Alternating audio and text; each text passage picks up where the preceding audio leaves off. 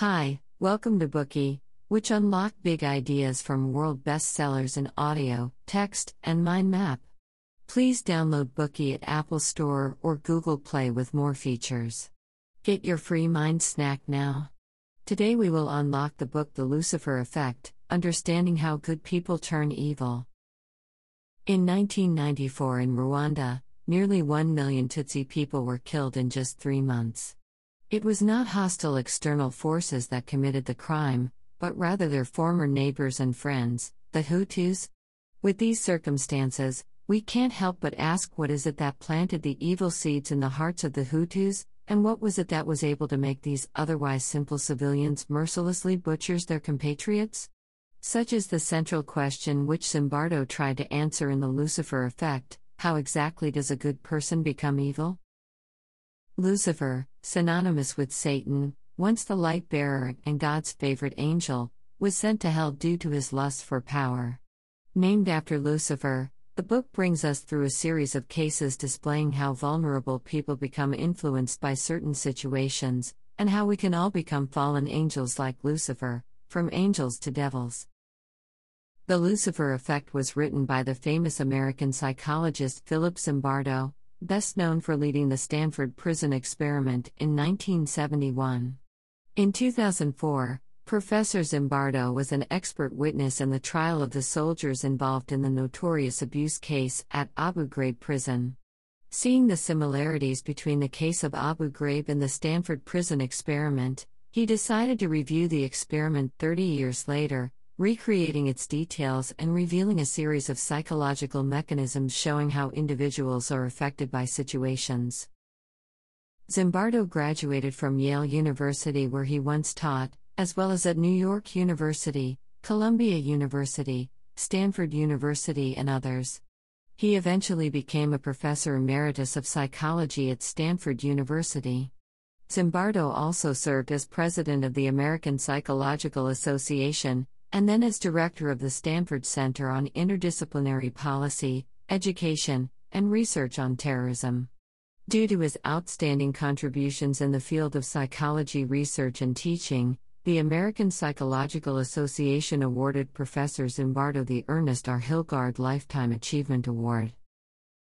In this Bookey, we'll explain the book through three parts. First, we'll go over recognizing the power of situations by learning the details about the Stanford Prison Experiment and its results. Second, we'll analyze the root causes of the occurrence of situational evil. Finally, we'll explore how to resist the adverse influences of situations. To begin with, let's look at the first part recognizing the power of situations by learning the details about the Stanford Prison Experiment and its results. Before we start, let's put forth a question why did Professor Zimbardo want to do this experiment? After the Second World War, there were two views in American society on the question of what makes people go wrong. Most people see evil as an innate human trait that is unchanging and inherently solidified. This is called the essentialist conception. Another view holds that evil is not deep rooted in human nature, but rather can change with the environment. This view is also called the incremental conception or situational conception. The confrontation between these two perspectives runs through our understanding of human nature. Professor Zimbardo argues that most people have overestimated the importance of essentialist conception. At the same time, the impact of situational factors on people is far too underestimated. The reason why people do bad things is mostly determined by the situation they are in, which means that people will change their behavior based on the power of the situation. To test this, Zimbardo conceived and created a simulated prison environment. He divided the subjects into groups of guards and prisoners, and then placed them in a simulated prison to see what changes would occur as they entered their new roles. So, in order to conduct the research, he published a recruitment ad for the experiment in a newspaper. Among numerous candidates who applied, 24 male university students who were physically healthy and mentally sane were selected. None of them had criminal records, nor violent tendencies. On the contrary, these young men generally represented the middle class and were well educated. This guaranteed homogeneity among the students, and the prisoners and guards could even have exchanged identities at any time to continue the experiment. By tossing a coin after the selection, the 24 students were randomly assigned into two different groups, one for guards and one for prisoners. Thus, this prison experiment could now officially be launched. To more realistically simulate a real prison situation, Professor Zimbardo designed a cops and robbers scenario at the beginning of the experiment. He asked the local police to help arrest the students who played prisoners and send them blindfolded to the mock prison at Stanford, in order to keep them from knowing the real location. Upon arrival at the prison, the students were ordered to strip naked and were sprayed with a delousing. After that, each of them received a smock with numbers on the front and back.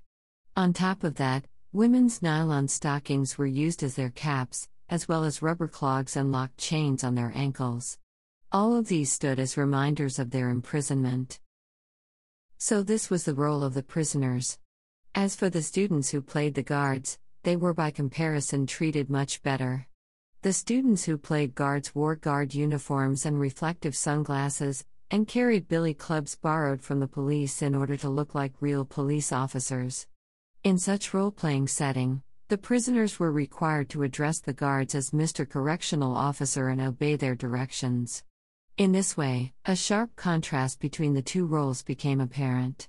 One group held great power and represented authority, while the other were merely weak and helpless followers who could not disobey given orders. At the beginning of the experiment, the atmosphere in the simulated prison seemed to be relatively relaxed. Some prisoners even found the whole scenario to be quite interesting and did not take the guards' orders seriously.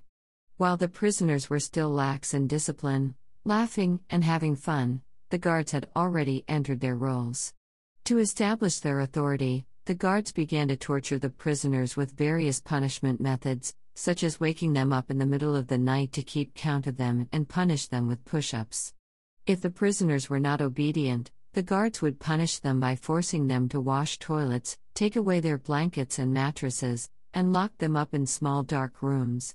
In short, the punishment wouldn't end until you did as you were told. Hearing this, you may wonder where they learned to implement such punishment tactics, or whether the guards have prior training.